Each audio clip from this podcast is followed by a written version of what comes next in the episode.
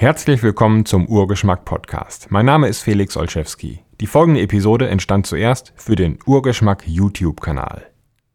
Glutamat ist nicht ungesund. Glutamat gilt in der Wissenschaft als Synonym für Glutaminsäure. Und die ist ein lebenswichtiger Bestandteil des menschlichen Stoffwechsels. So wichtig, dass unser Körper das Zeug selbst herstellt. Glutamat steckt in der Muttermilch und in vielen ganz harmlosen Lebensmitteln wie Tomaten, Reis, äh, Walnüsse, Fleisch und so weiter. Es gibt keinen Grund, Angst zu haben vor Glutamat oder Glutaminsäure oder Mono, äh, MSG, also Monosodiumglutamat.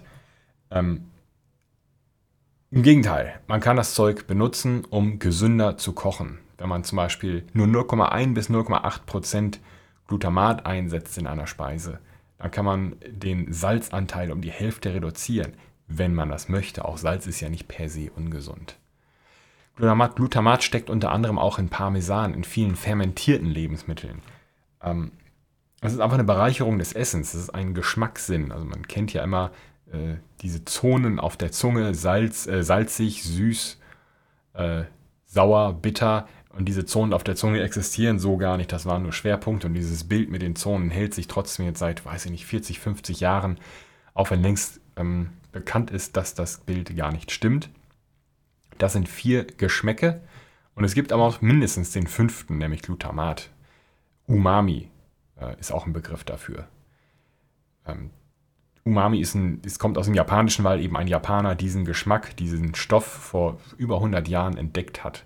Und seitdem wird er auch extrahiert und seitdem setzt die Industrie, Industrie ihn zusehends ein, um Lebensmittel genießbarer zu machen. Man hört dann oft Berichte, in denen gesagt wird, ja, das benutzen die, damit man immer mehr isst und man kann da nicht aufhören zu essen. Äh, das ist Quatsch, niemand zwingt dich, das Zeug zu essen. Es ist halt appetitlich dadurch, das gilt genauso für Salz, Zucker und Fett. Und da gibt es diesen Kreuzzug, Kreuzzug auch nicht. Ähm, Glutamat ist einfach ein, ein ganz normaler Teil einer Ernährung. Ist wie gesagt lebenswichtig für den Menschen. Und man kann damit, wenn man es richtig einsetzt, sich selbst helfen, sich gesund zu ernähren oder auch abzunehmen. Nämlich indem man gezielt und sehr geplant mit Umami oder mit Glutamat umgeht, indem man seine Speisen damit anreichert und somit den natürlichen Hunger auf Glutamat besänftigt. Äh, man geht davon aus, dass es diesen Geschmack gibt, weil es eben im Grunde der Geschmack von Fleisch ist, von, von Protein sozusagen. Viele proteinhaltige Lebensmittel enthalten Glutamat. Und indem der Mensch den Trieb hat, diesen Geschmack für diesen Sinn, äh, für, ja, für, für den Geschmackssinn für diesen Geschmack ähm, sucht er in seinem Leben nach Fleisch. Das ist in der Steinzeit unglaublich nützlich gewesen, äh, in den 100, 200.000 Jahren unserer Entwicklungszeit. Deswegen gibt es diesen Geschmackssinn überhaupt nur, weil es so wichtig ist, ihn zu haben. Und es gibt also auch diesen Drang, diesen Hunger auf Umami, diesen Hunger auf Glutamat.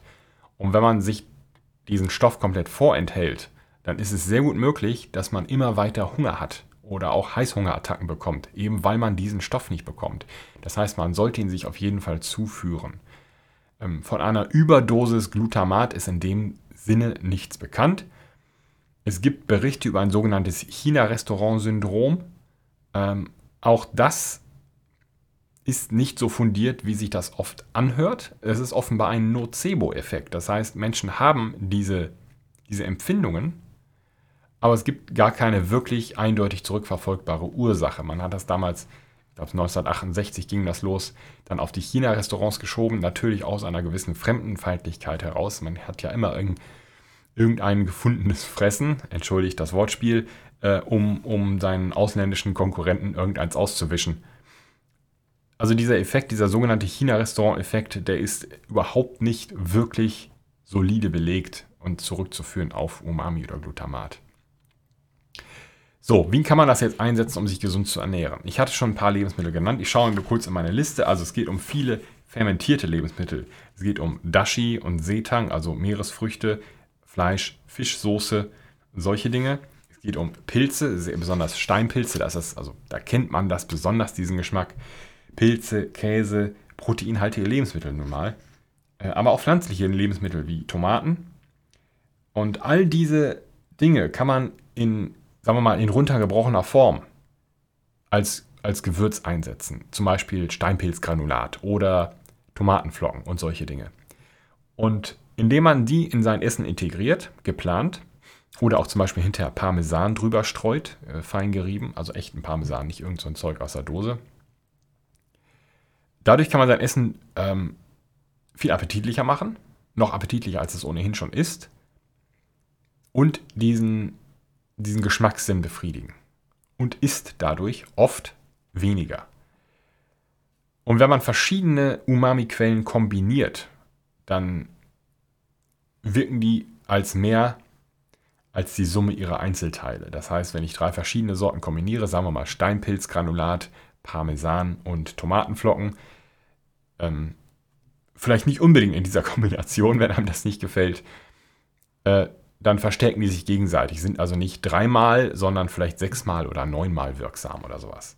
Wenn man sich das ganz einfach überlegt. Das muss man aber sich gar nicht ausrechnen. Es geht einfach darum, zu akzeptieren, zu begreifen, Glutamat ist nichts Schlimmes. Es ist ein Geschmacksverstärker auf gewisse Weise, ja, aber das ist ja erstmal nichts Schlimmes. Salz ist auch ein Geschmacksverstärker, weil es dabei hilft, bestimmte Aromen zugänglicher zu machen für die Zunge. Das hat auch mit Speichelfluss und so weiter zu tun. Und Salz hilft auch dabei, andere Geschmäcke zu maskieren und macht dadurch auch Dinge, Lebensmittel genießbarer.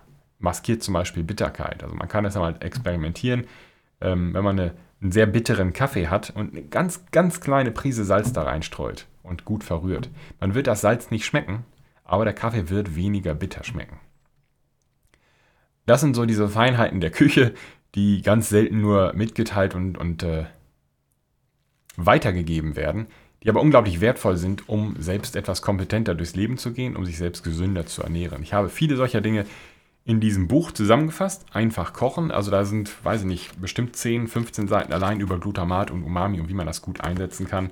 Äh, das heißt halt Methoden und Rezepte sind also ist nicht einfach nur ein Kochbuch. Rezepte sind auch drin. Ähm, und Fotos natürlich, wie man die heutzutage haben möchte. Es geht aber eher darum, genau das Gegenteil zu machen, nämlich unabhängig zu werden von Rezepten, damit man in jeder Lage und mit jeder Kombination von Zutaten kompetent sich ein gutes Mahl zaubern kann. Das hier sind so Beispiele, das sind, ich glaube, bunte Kartoffeln. Äh, das hier ist ein Brokkoli-Püree. Äh, das ist Zunge. Jawohl, Rinderzunge mit Möhren. Und das hier oben ist, glaube ich, Leber mit, mit rosa Kartoffelpüree und Möhren in Senfsoße. Möhren in Senfsoße habe ich auch als Video. Ähm, sehr beliebt. Das sind Beispiele. Und da sind eben äh, mehr als ein Dutzend ähm, Methoden drin, einzelne Schritte, die man sich also, sagen wir mal, wochenweise vornehmen kann. Das ein, zwei Seiten jeweils beschrieben, höchstens. Und, äh, und die einfach mal jeden Tag praktiziert und sich zur Gewohnheit werden lässt. Wie beeinflussen diese Kleinigkeiten auf sehr große Weise meine Ernährung und können dafür sorgen, dass ich mein Essen mehr genieße, weil es besser schmeckt, weil ich einfach ein kompetenterer Koch bin. Und auch, wie kann ich einfacher abnehmen, indem ich eben dafür sorge, dass ich mich gesünder ernähre und weniger Hunger habe, weniger Heißhunger vor allen Dingen. Äh, einfach indem ich eine vollständige Mahlzeit koche, die alles enthält, was ich bewusst möchte, aber auch was mein Körper möchte, von dem ich nicht so richtig weiß, dass er es möchte. Weil das weil ich nicht mehr in der Lage bin, es zu hören oder weil der Körper einfach keine Möglichkeit hat, meinem Bewusstsein das mitzuteilen. So, wenn ihr Fragen dazu habt, stellt sie bitte gerne unter dieses Video. Gerade dieses Glutamat-Thema ist für viele ja ein Reizthema, die haben da unglaubliche Angst vor und Angst ist nie sinnvoll bei sowas. Und auch die Hysterie, da hilft niemandem. Angst kannst du haben, wenn ein hungriger Bär hinter dir steht und brüllt, dann ist das hilfreich. Die Panik hilft dann beim Wegrennen, dann hast du vielleicht eine höhere Muskelleistung.